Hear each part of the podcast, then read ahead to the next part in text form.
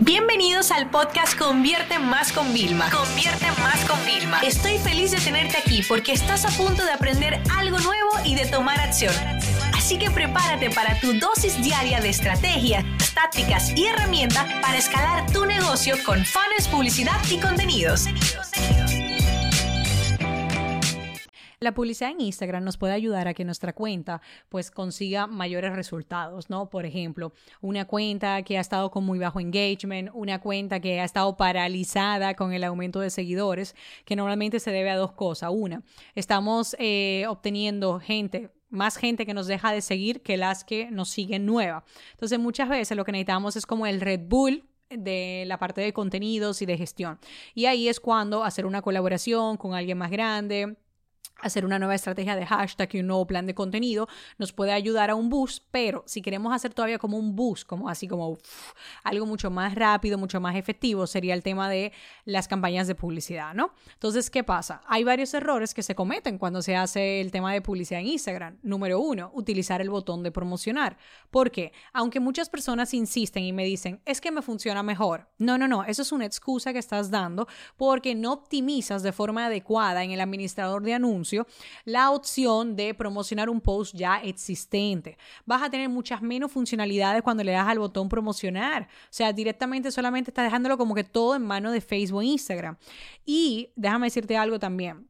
Eh, nosotros acabamos de regrabar la cuarta edición de nuestro curso Más Ads de publicidad en Facebook e Instagram y entre las recomendaciones que damos es dejar y confiar en el tema de Facebook e Instagram Ads porque hay veces pues si tenemos el Facebook Pixel entrenado funciona bien porque, ¿qué pasa? Que Facebook tiene un origen, tiene algo de base para poder predecir y darnos resultados parecidos.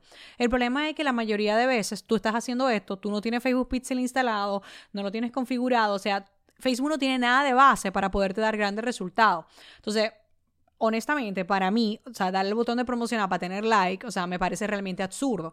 O en, en las ocasiones que nosotros promocionamos contenido existente, se llama visibilidad infinita, que es una metodología que utilizamos para que el contenido que ya funcionó lo promocionamos con el objetivo de conseguir seguidores, no conseguir likes, ¿ok?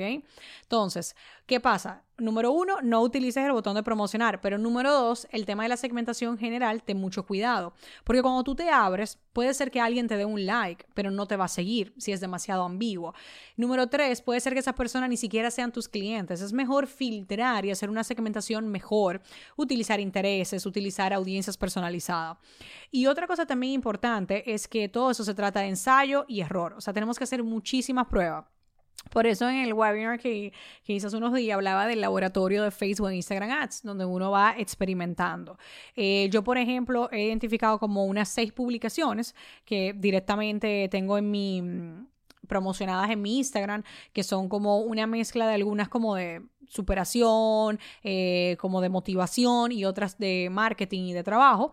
Y esos me ayudan a conseguir muchísimos seguidores, a exponer mi mensaje frente a nuevas personas.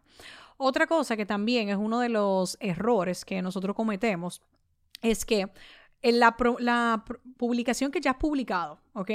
Eh, de forma orgánica, debe de tener un texto persuasivo. O sea, tú debes de aplicar técnicas de copywriting. ¿Por qué? Porque cuando lo promociona, si dice, no, es que hoy me levanté, o sea, es como que hoy y tres semanas después sigue diciendo hoy. O sea, hay que tener muchísimo cuidado con esto cuando nosotros promocionemos una publicación existente.